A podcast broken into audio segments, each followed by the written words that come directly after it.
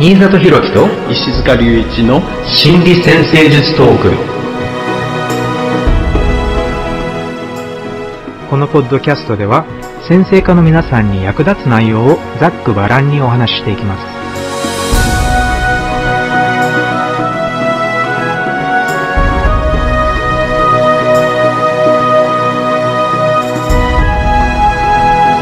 はい、皆さん、こんにちは。新里博樹です。よこんにちは、石塚隆一です。よろしくお願いします。ろしくお願いします。今回は、天体シリーズからちょっとお休みして、外惑星の周期、時代の動きというテーマでお送りしていこうと思います。はい。これはね、えー特に今、この録音している時に、コロナウイルスの世界的な影響っていうのがね、本当に日本でもそうだし、世界中で感じられている現在だからこそ、この外惑星の周期っていう、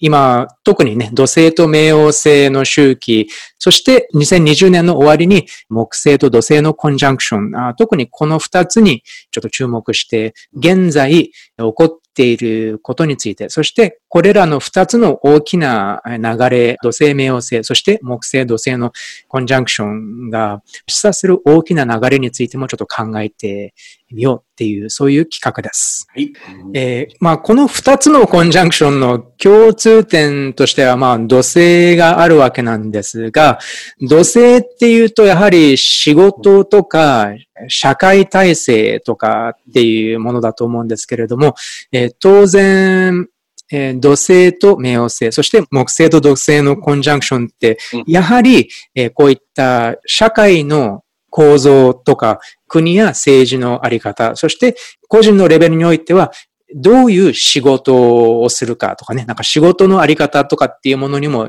多分関係してくるのかなって思うんですけれども、まず、じゃあ土星と冥王星についてちょっと考えてみようかと思うんですが、これに関して言えば、まあ、あの、冥王星っていうと大体ね、崩壊と再生、または破壊と再生みたいな感じの、えニュアンスで知られているんですけれども、それがさらに、えー冥王星っていうことで、かなり大きなスケールでそういった社会的なレベルでの崩壊や再生が考えられるっていう、まずその象徴。そしてそれに土星の、まあ、社会構造、社会体制、ね、国家とか、なんかそういう今存在する体制について考えてみると、その国家や社会体制の崩壊と再生っていうような形で考えることができるみたいです。はい。まあ、土星はね、秩序とかね、ルール、構造、そういうことを示すわけですが、まあ、この、えー社会天体を考えるときにはね、そのいろいろな次元のこの集団を考えていくといいと思うんですけどね、それは、まあ会社とかね、あるいは家族とかね、えーそういう、まあちっちゃな次元の集団もあるだろうし、でも地域とか国とか、あるいは世界全体とかね、そういういろんな次元の集団があると思うんですが、まあその集団が、あの、みんなで採用している動き方、そういうこと、こうそういうものを秩序、構造っていうふうに考えるといいかもしれないですね。その集団によってその目的みたいなのがあるかもしれないですが、だから会社とかだと同じ目的をこう共有しているから、同じ構造をこう取ると効果的に動きやすくなるわけですよね。あるいは、まあ、業界とか何かね、えーそういうような形で、えー同じテーマで、こう、のもとに動いてる。それは、まあ、国みたいなのもそうかもしれないですけどね。で、そういう部分に、こう、今、土星、冥王星だから、あの、冥王星の話が影響してきているっていうことですよね。で、冥王星っていうのも、まあ、あの、今回のポッドキャストでもね、ずっとこの辺の天体自体についてはね、こう理解を深めてきましたけど、でも、この二つがこう合わさっていくと、いろいろ冥王星のテーマってね、一回その集団全体のそのテーマに合わせて、それを振り返っていく。それが全体に浸透しているかどうかっていうのをしっかりチェックをしていくみたいなテーマが考えられるので、それは、あの、しっかりね、その集団の目的がこう、動いていなければ、全体をこう作り直していくみたいなね、一旦壊して作り直していくみたいな動きが出てくる可能性もあるわけですよね。あの、冥王星っていう時に、これいろんな次元が考えられるんですけど、えっ、ー、と、私はちょっとキーワードとして、例えばね、力争いみたいなものを通して中身をしっかりさせていくみたいなプロセスを考えることがあるんですが、そうすると、その、例えば国と国の間でも、そういう力争いをしていきながら、その国の中のいろんな構造、体制とかそういうのをこう、まあ、振り返って作り直していく。そういうような動きにも通じる可能性ありますよね。このね、国同士の力争いっていうのが、えー、まあ、20世紀初頭では特にまあ戦争っていう形をとったけれども、後半からそしてまあ現在もそうなんですけれども、経済的な形でのまあ、いわゆる、なんか貿易戦争とか言って言われてますけれどね、やっぱりそういった経済的な形で、えー、今度はそういうなんか力争いが始まっているっていうのはありますよね。はい。ああと、国の中でもね、あの、特に今、アメリカでは本当にあのよく言われてるんですけど、経済的不平等っていうあの言葉がものすごく上がってきていて、で、これもやっぱり力の分配がもううまく回っていないって、もううまくいかなすぎていて、もうこれはね、どうにかしないと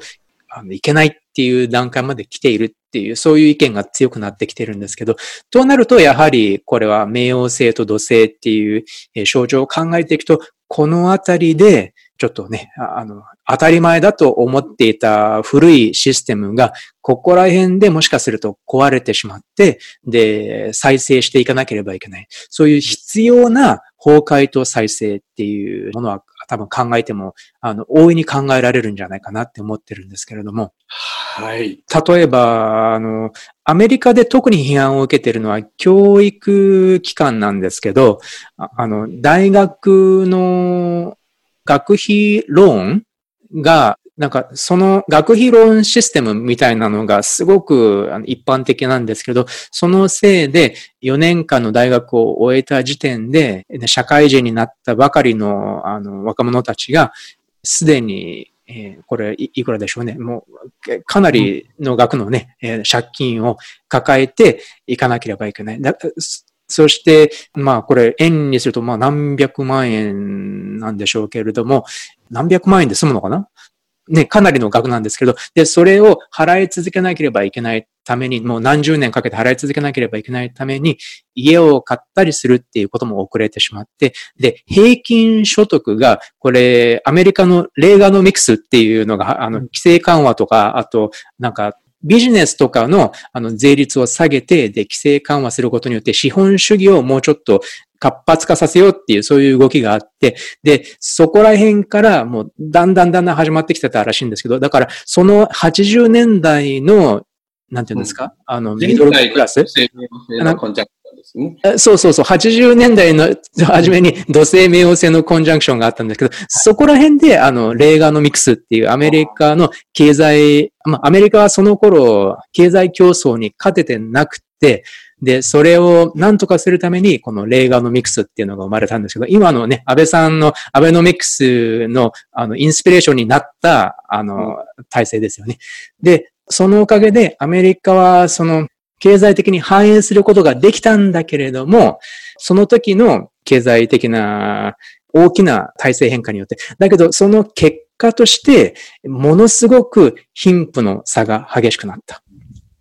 で、アメリカの一般市民みたいな、まあ、ミドルクラスって言われてるような、まあ、中、中級レベルの、あまあね、本当に普通の人たちの平均所得っていうのが、その80年と比べて、えー、年収が、家族の1年間の所得年収が100万円ぐらい低くなっているそうです。今のアメリカでは。だから、その何十年前と比べて、アメリカ自体は裕福な国なんだけれども、でも、あの平均的な一般人の平均所得は実は下がっているっていう。で、そのしわ寄せがどうなったかっていうと、その結局その1%っていう、これも経済用語になってるんですけど、その一番裕福な1%が全体の富の数十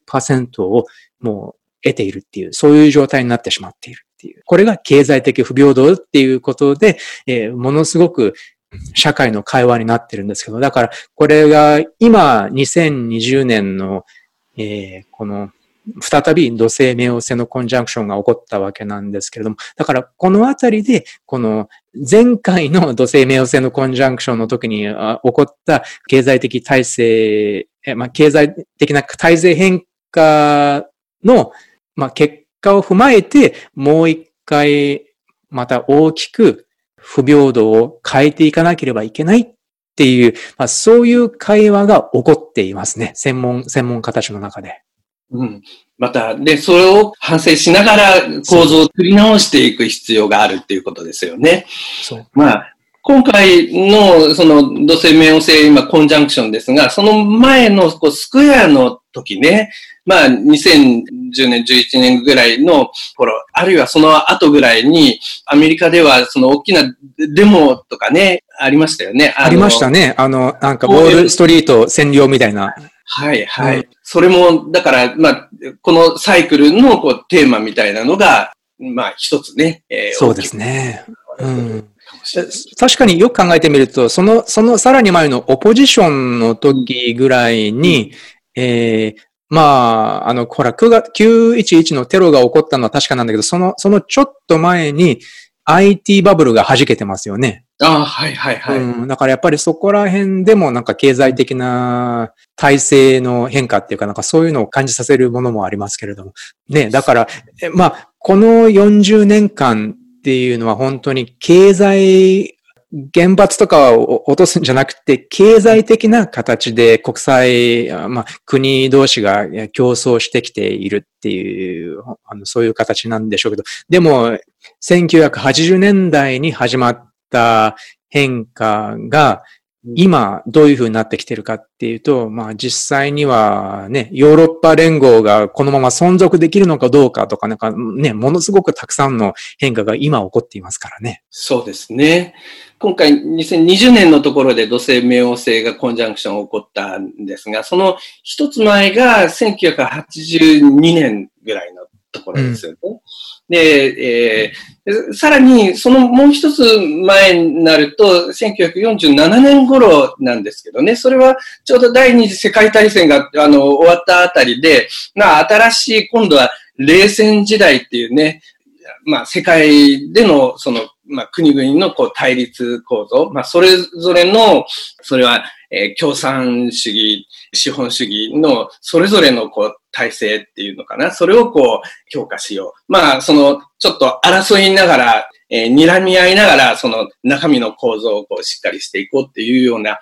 時代っていうのかな。それができていたわけだし、で、その前が1915年ぐらいですけど、第一次世界大戦がちょうどその1914年ぐらいから。ですね。うんで、やっぱり国と国の間での力争いみたいなことをやりながら、それぞれの体制を強めているっていうか、で、その過程では、あまりうまく、その体制が作れてないところは、こう、一旦崩壊したりとか、あの、要するに戦いに負けて、改めてこう、中身を作り直す、え、必要みたいなのが出てきたりとか、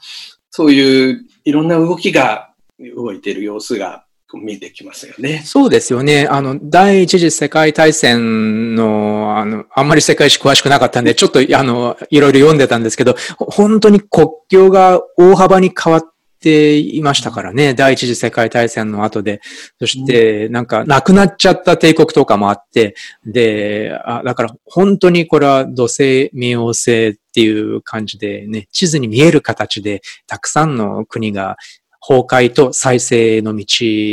を、ね、始めたっていう、この、この大戦をきっかけに、えー、始まったっていう。まあ、それを言えばね、第二次世界大戦が終わった後のこの、この土星冥王星のコンジャンクションの後で、まあ、日本っていう国もね、ものすごい変身を遂げますからね。そうですね。日本は、その日本の戦後の憲法は、ちょうどこの土星冥王星をこう背負ってるんですよね。ですね。うんで、あの、高度経済成長期がやってきて、で、1982年のこの土星冥王星のコンジャンクションの頃には、特に80年代後半ぐらいから日本がね、えー、国際的な、本当に強力な国となって、で、バブル景気が起こるわけですけれども、だからね、日本は本当にこの、えーね、戦争に負けてから、えー、す、すごく大きな体制の変化っていうのを経験してるわけですけど、で、今回がね、どうなるのかっていうのがまた興味深いところですけれど、2020年から、まあ、どういう形でね、日本がこれから変化していくのかっていうのもなかなか興味深いですよね。そうですね。今回、まあ、あの、土星、冥王星も、こう、起こりながら、今、あの、ちょっとコロナの感染でね、世界中が、こう、いろいろな影響を受けて、まあ、それはいろいろな次元があると思うんですが、これも、あの、一つのきっかけになりながら、まあ、いろんな構造が変化しようとしているっていうふうに考えてもいいかもしれないですよね。で、それで考えたときに、まあ、第一次世界大戦後の、ちょっと第一次世界大戦から数年こうしたところでも、あの、大きな感染が起こってるんですよね。ああ、なるほど。うん、1900、18年、9年。これがあの、 Spanish flu っていうあれですか？そうですね。うん、あの、スペイン風邪ってね、うん、まあ世界中でこう広がって、その時も、あの、まあ今ちょうどこの感染の話題で繰り返られている。なるほど。まあ、それも、まあ、一つね、その当時の、やっぱり社会的な、その構造がこう変わっていく一つのきっかけっていうか、動きの一部になっていたかもかもしれないですよね。そうですよね。ちょっと予測しづらいですけれども、でも明らかにね、まあ、経済的な影響があるのは本当に、あの、明らかですし、で、ね、ここから、これまで日本はバブル崩壊からね、なんかかなり、あの、経済的には伸び悩んでいたわけなんですけれども、でも、これからもしかしたら、また何かすごく、まあ、クリエイティブな、えー、ね、アイデアを出すことによって、また日本が国際的な、まあ、力争いに参加していくのだろうかっていうことをまた期待できるのかなって思ってるんですけど。ね。うん。で、まあ、それが国と国との力争いっていうことについて考えるときには、こういった経済面における、まあ、貿易摩擦であったり、国内では経済的な不平等とか、そういう権力的な不平等っていうのをどういうふうに扱っていくか。そして、もうちょっと国の中について言えば、もしかしたら差別とかを受けているグループがもうちょっと力を得るようなね、そういうような必要性っていうのがまただんだんだんだん明らかになってくるのかもしれないなって思います。そうですね。国と国のね、こう戦争みたいなものも、例えば中東あたりではね、結構まだ続いているところもあるだろうし、うん、あの、1982年の時には、頃にはね、その、レバノン侵攻みたいなのがあって、やっぱりそういうところの、その、次元で、争いみたいなのが続いているところもあるけど、まあそれがだんだん今度は経済的なね、こう、部分の争いみたいなところも重要な焦点になったりしながら、でも、だんだんと戦いのこう性質が少しずつ変わりながらも、歴史が動いていっているっていうところがありますよね。そうですね。うん、でも、その中で、やっぱり、だから人類が、まあ少しずつ進歩していっているっていうところもちょっと注目をして言ってもいいかもしれないなと思うんですけどね。まあ、それは本当にそうですよね。あの、特に重要なポイントだと思います。まあね、少なくとも世界大戦レベルでのね、戦争が起こっていないっていう、それがなんか経済競争っていう形に変化していったっていうことも人類としては、あの、大きな進歩なんだと思いますし、まだまだでも戦争が起こっているあの国はたくさんあるけれども、なんかそういう意味で言えばね、あの100年単位で見てみれば確かにあの人類はだんだんだんだん平和に向かっているっていうふうになんか思いますよね。はい。あの、これ、冥王星をこう、またちょっと別な視点でね、こう考えてみると、冥王星って、私は例えばね、心理学とかね、そういうものにも関わるんではないかなと思っているんですけど、それは、冥王星って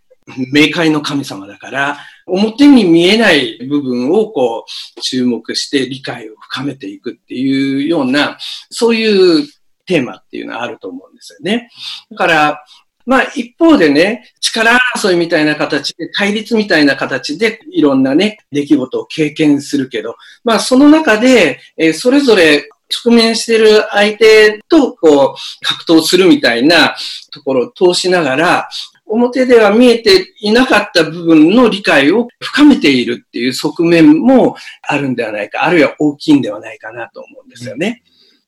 で、そうすることによって、今まで分かっていなかった、知らなかった、いろいろな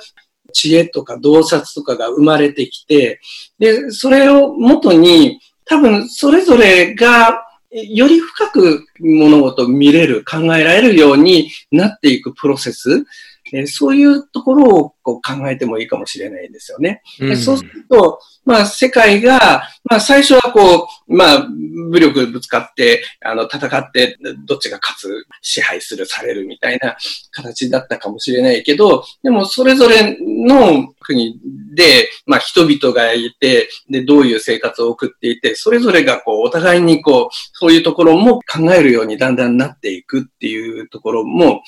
あるわけじゃないですか。それは、それこそ、その、意識する範囲が広まっていく、深まっていく、そういうような視点で冥王星を考えることができるんではないかな。まあ、それ、いろいろな動きに伴いながら、それがね、進んでいくっていうことですけどね。まあ、ノエル・ティルス先生はね、それを展望っていう言葉でね、え表したわけなんですが、まあ、その展望がこう深まっていく。ね、えー、それぞれのこう意識がこう、まあ、より遠くまでいろんなことを把握できるようになっていく、そういう成長のね、こう、方向みたいなのを、えー、考えてもいいのかな。うん、なるほどね。そうですね。あの、あの確かに、まあ、結構、国のレベルじゃないかもしれないけれど、でも、でも人類全体のレベルとしてはね、なんかそういう、あのなんていうか、他の、えー、社会や他の宗教やそういったものへの容認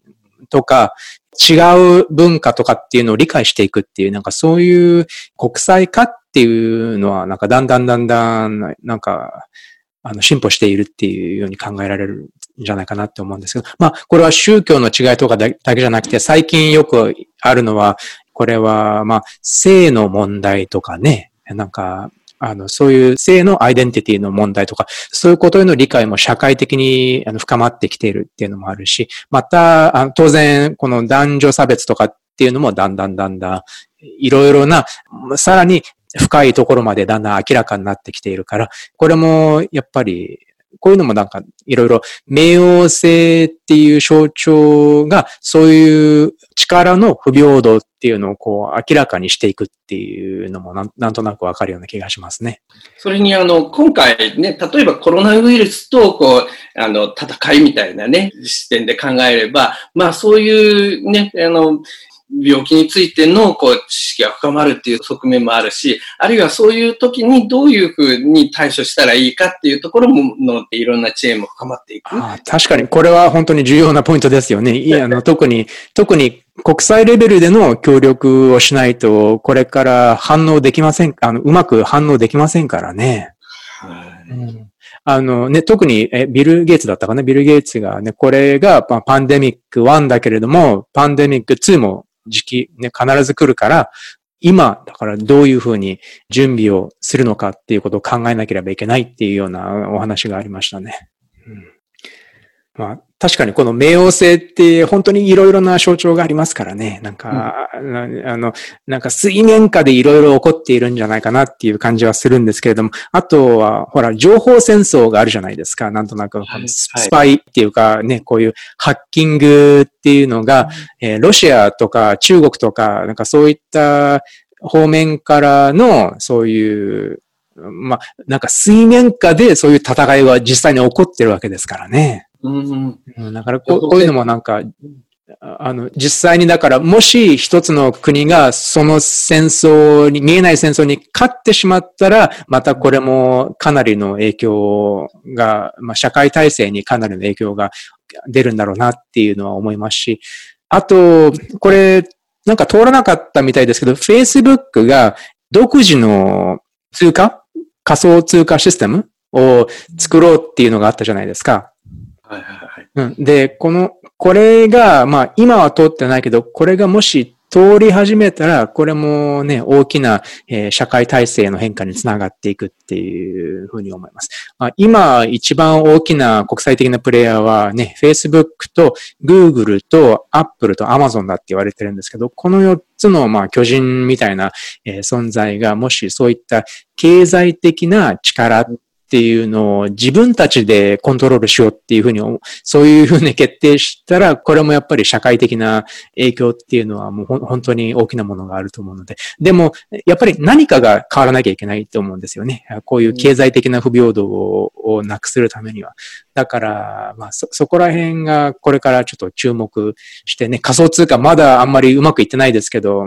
でもね、まだほんの十何年じゃないですかあのこのビットコインととかが話題に出始めたから。だから、これからなんじゃないかなって思うんですけどね。これもやっぱり冥王星っぽいですよね。そうですね。まあ、そのテクノロジーがいろいろ深まっていって、でそういうのにこう、えー、従って、あの、だんだん社会の構造がまた変わっていくみたいな動きを考えるときに、もしかしたら、その、よりいろんな種類のね、えー、天体のサイクルみたいなのも合わせて考えていくと見えてくるんじゃないかと思うんですが、うん。あの、土星冥王星ね、えー今回話題になっている土星冥王星は、大体、まあ土星だから、まあ30数年か、まあ、あの40年弱ぐらいのサイクルなんですけど、もうちょっと長いね、トランスサタニアンのね、天王星、海王星、冥王星のトランスサタニアン同士の、えーサイクルみたいなのも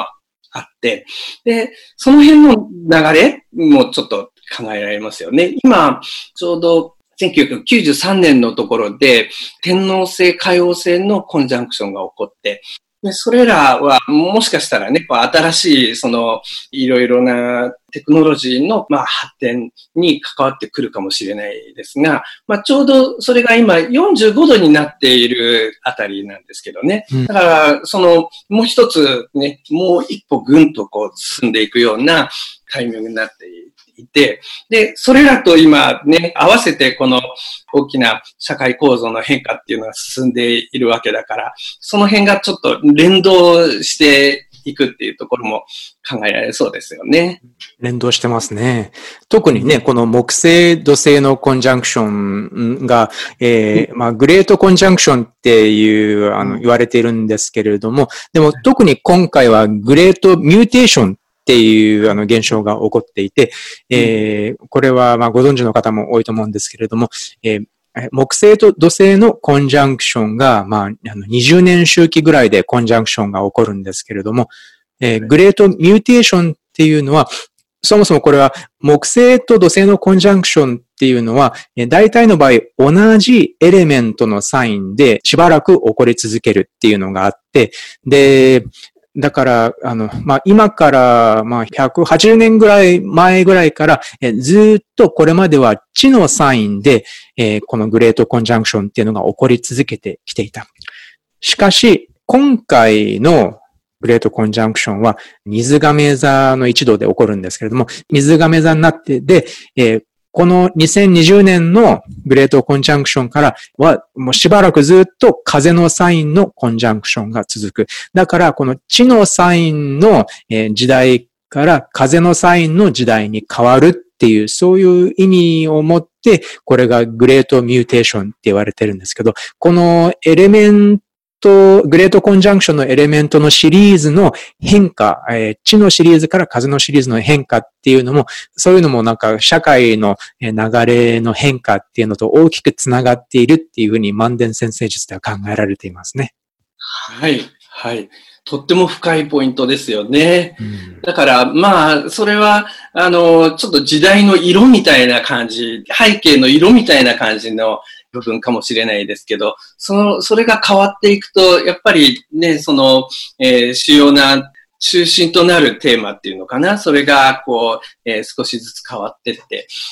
これまでのだい、まあ大体200年ごとぐらいにエレメントが変わっていくわけですけど、だから、これまでのだいたい200年ぐらいの間っていうのは地のエレメントだったから、だからその物質的な、あるいは経済的な豊かさみたいなものを追求するような、あの、能率、効率みたいなね、ところが、ポイントになっていたのかもしれないですけどね。で、これから風のサインだから、その、単なるね、こう、能率、効率だけじゃなくって、その、風だからね、こう、やりとりみたいなね、ところに、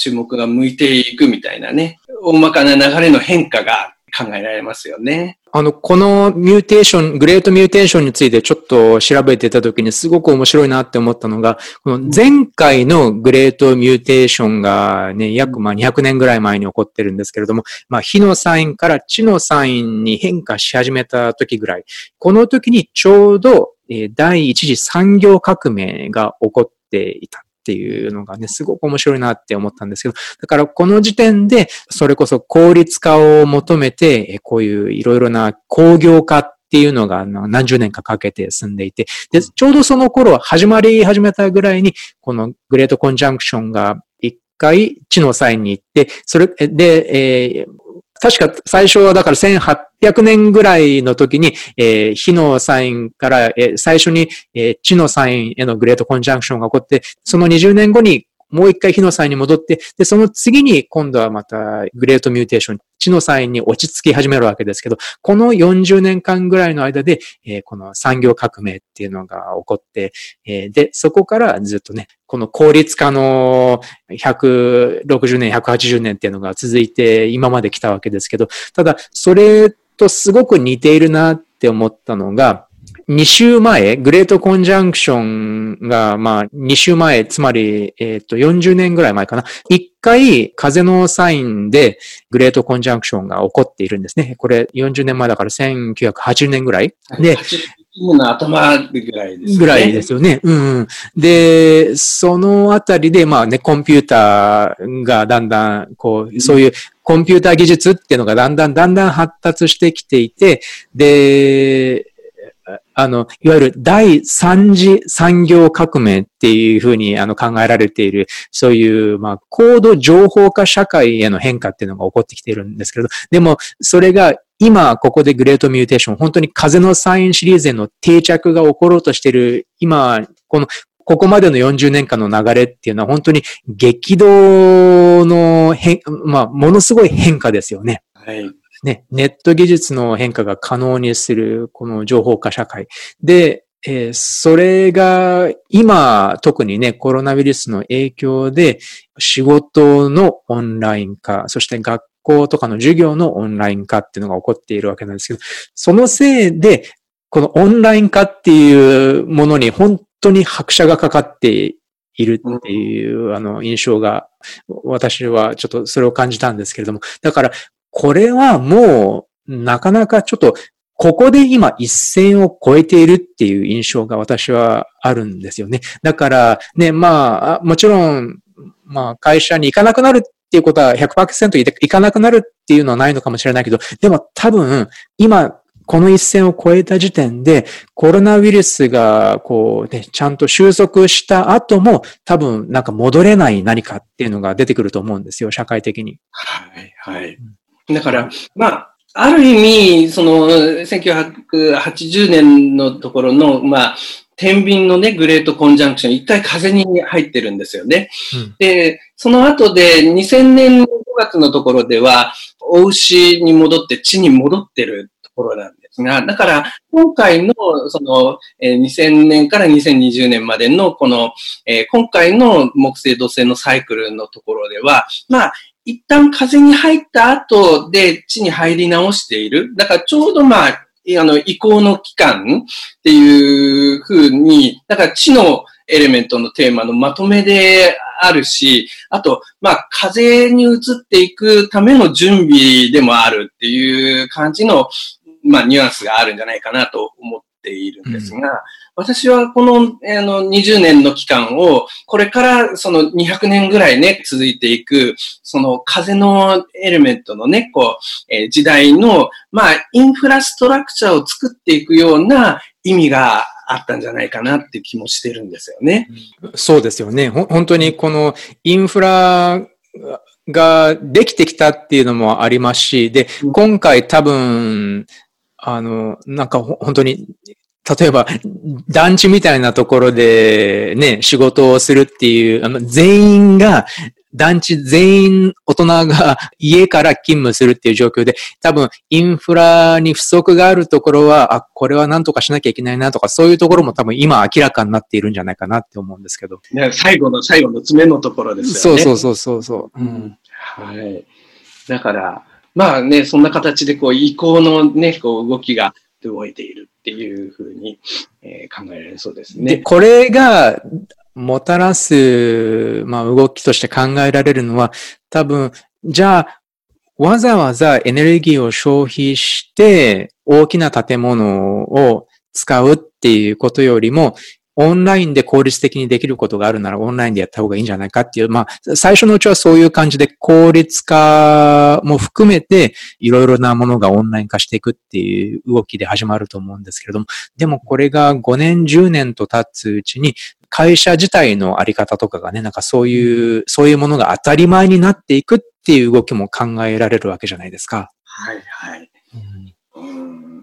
なかなかね、これからなんかね、だんだんこう変わっていく。今までもしかしたらね、土台はだいぶしっかりね、可能になってきたけど、でも、それを、それほど積極的に使ってなかった、活かしていなかったっていうところがあるかもしれないですけど、まあ、この辺をきっかけに、インターネットとかね、そういうオンラインの力、情報交換の力みたいなものを、こう、積極的に使っていくような形の、こう、世の中に変わっていくのかもしれないですよね。例えば、アメリカは今、今年いっぱいはもう学校とかっていうのは全部オンライン化っていうような姿勢のところが多いみたいですけど、で、多分まだ日本はそういう準備ができていないけれども、でも、まあ、でもアメリカでも課題はあって、そのコンピューターとかネット環境が整えられない低収入の家庭とかの、そういうところで格差がすごく開いてしまうっていうね、義務教育を受けられないから。だからそういったものもやっぱりアメリカでも課題になるわけですけど、でも日本でもやっぱり同じですよね。オンライン化っていうものに社会が全然そのインフラが追いついていないから、それをどうにかできないか。で、でもただ、もしそのもしじゃなくて多分これは10年、20年っていうふうに、こう、世帯を、あの、追っていくにつれ多分これが当たり前になると思うんですけれども、大学とかが高いキャンパスとかに行かなくても良くなってしまったら、そこで、このね、体制の崩壊と再生っていう土星と冥王星の時のお話と重なると思うんですけど、そこでだから、あの、莫大なお金を払って、大学に行かなければいけないんじゃなくて、多分、学費とかの大幅な見直しっていうのが起こってもおかしくないと思うんですよ。はい、はい。ね、もしかして建物とかっていうものが、あの、限界にならなくなったら、で、もしかしたら一つのクラスに何百人っていう数の生徒がいけるかもしれない。そうなったらやっぱりその学費が下がっても、あの、しっかりあのビジネスとして運営でき、できるかもしれないしね。あなんかそういう感じで、だから、この教育システムとかっていうのも大きく変わっていければいいんじゃないかなって思うんですけどね。はい、はい。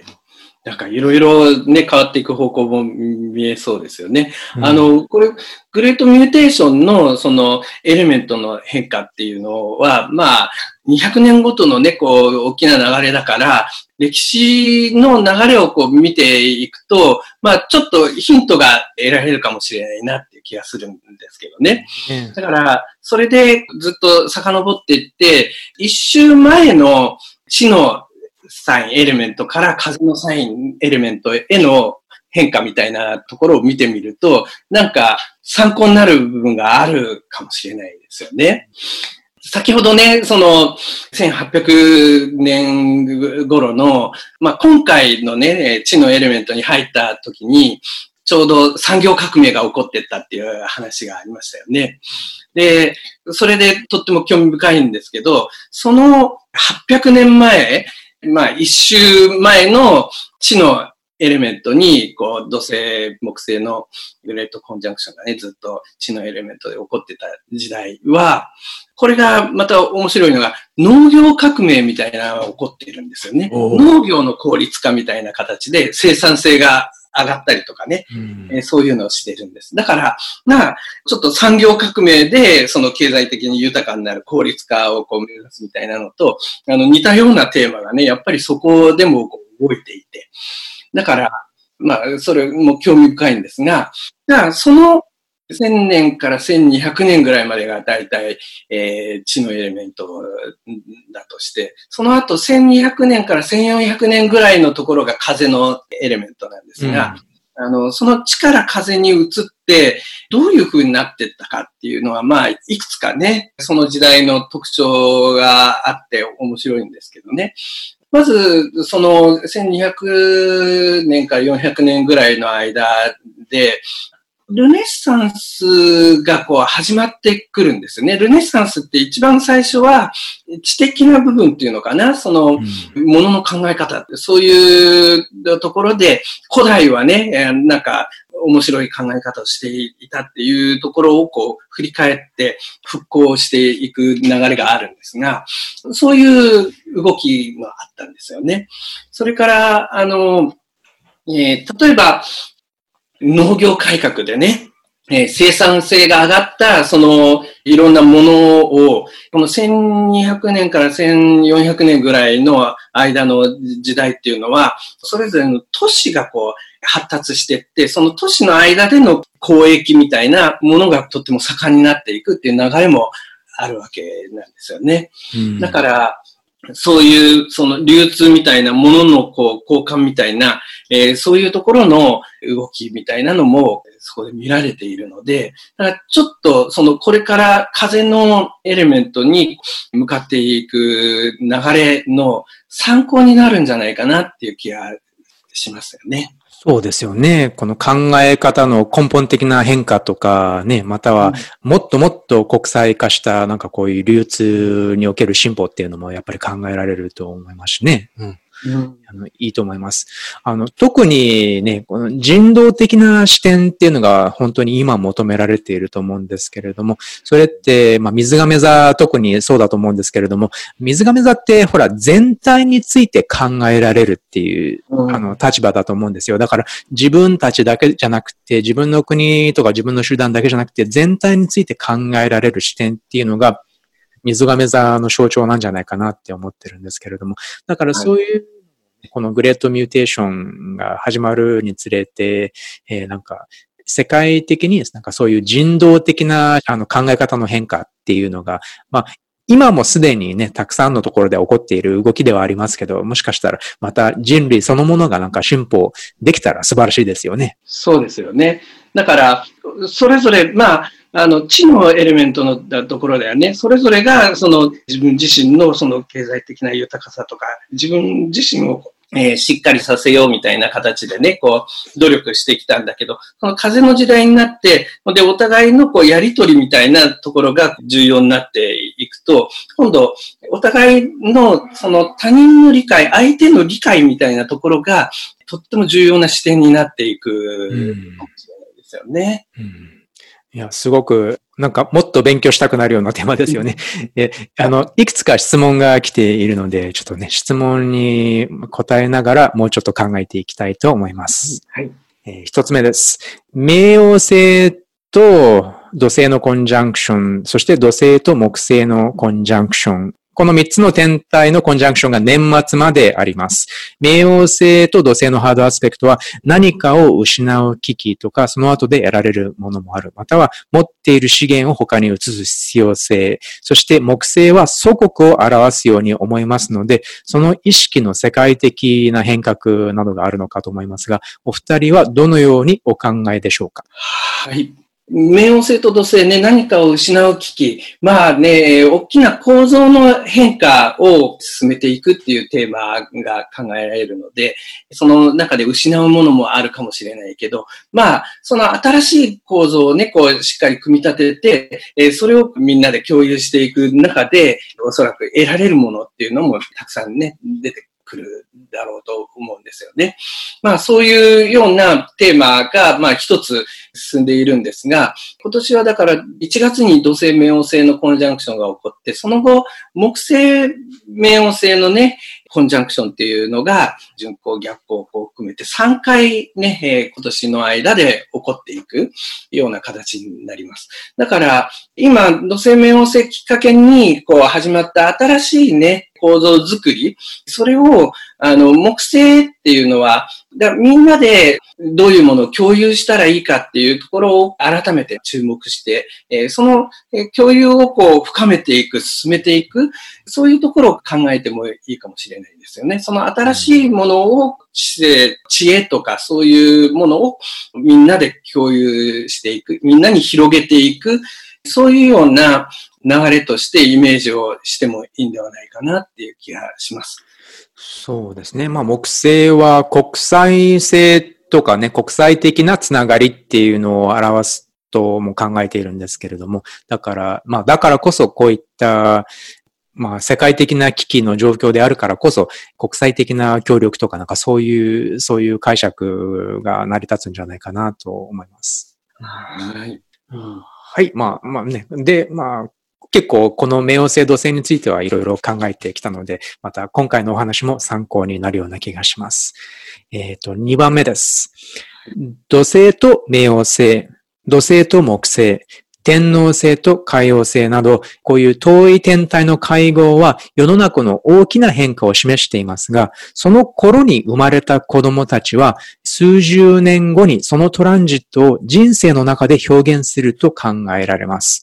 このトランジットと人間による表現の現れ方の違いはどのように考えられますか？はい。えー、とってもいい視点だと思います。まあ、そのテーマ自体がね、生まれてくるときには、あまりしっかりした形として形成されて出てくるわけじゃないかもしれないですよね。でも重要なポイントとして、こう、意識がこう生まれていく。それをこう、形にしていくプロセスっていうのが、まあ、進んでいく必要があるわけですよね。その重要なその視点っていうのが、そのコンジャンクションのところで生まれてくるかもしれないし、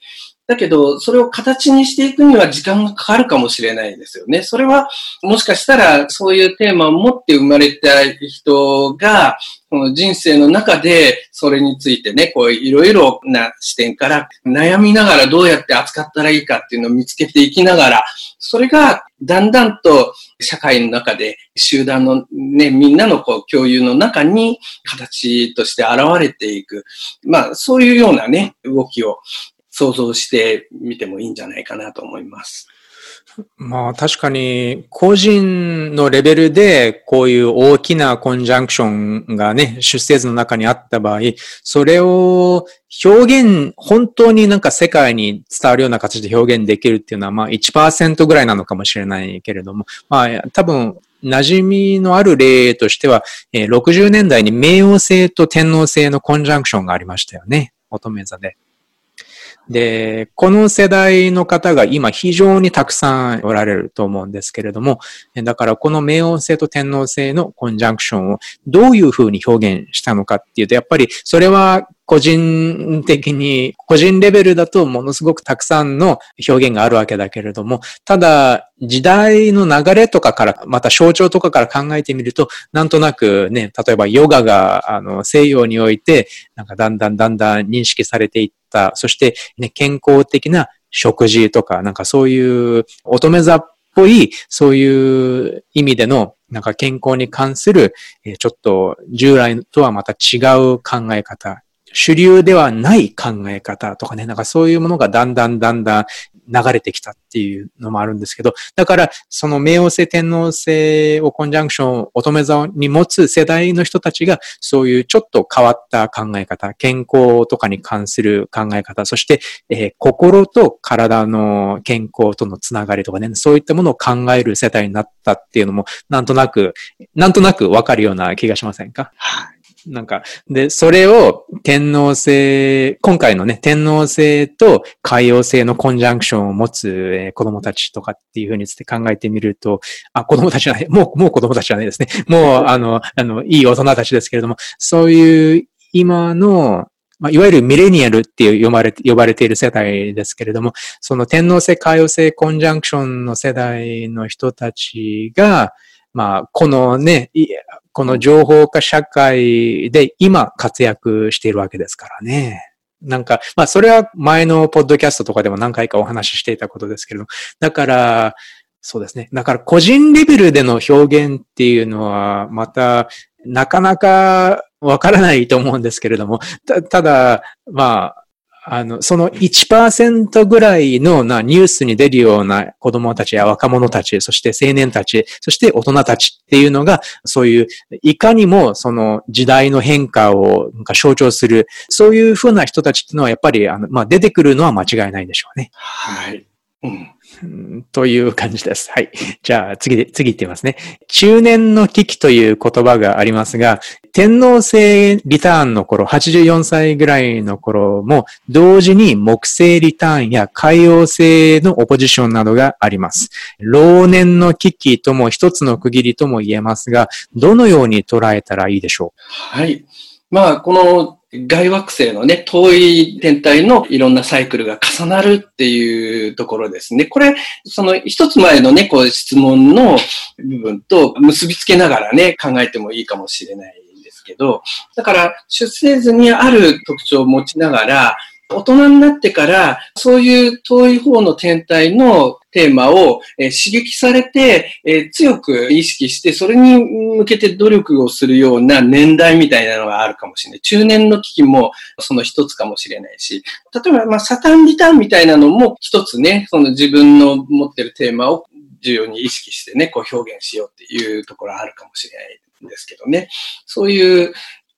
誰もが持ってる部分。まあ、それだけじゃなくて、個人個人もね、の中でもね、いろいろ、まあ、時期、ね、年代変わりながらね、表現する刺激もあると思うんですけど、まあ、誰もが経験するような配置の特徴っていうのは、まあ、大体、まあ、普通の人生の中で、人間のね、こう、サイクルの中で、こういうようなテーマを動かしやすいみたいな、そういうサイクルとして考えることができると思うんですよね。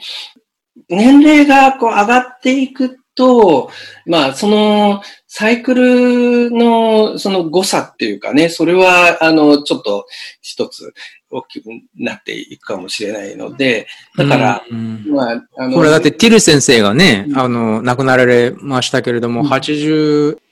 歳か。ね、83歳で天皇制リターンで木星リターン。まさしく今こ、ここの質問でおっしゃっておられる、このタイミングで、ね、次の、次の食べに旅立っていかれたわけですけ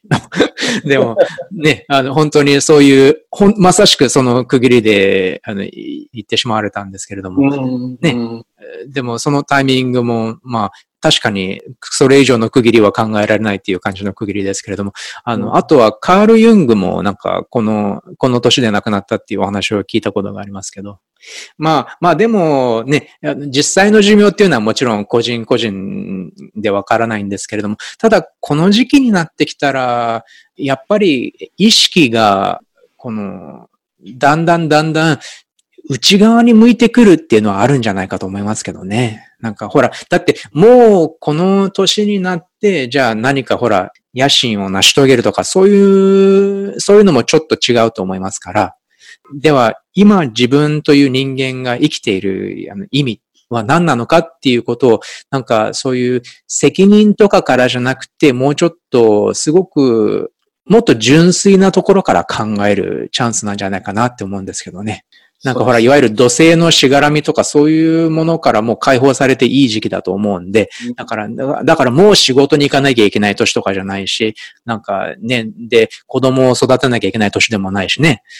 だから、だからこそ、なんか逆になんかこう帰って子供の頃のように純粋なところから、えー、自分という人間が、まあ、生まれてきた意味とかっていうのを考えてね、どうありたいかっていうのを考えてみてもいいんじゃないかと思うんですけど。そうですね。で、社会天体の象徴から考えれば、それがやっぱり、その、えー、自分だけでなくって、その集団の中に吸収されていく、そういうところの意味みたいなのが重要になってくるのかもしれないですよね。うん、それは本人だけの話じゃないかもしれないですけどね。なるほど。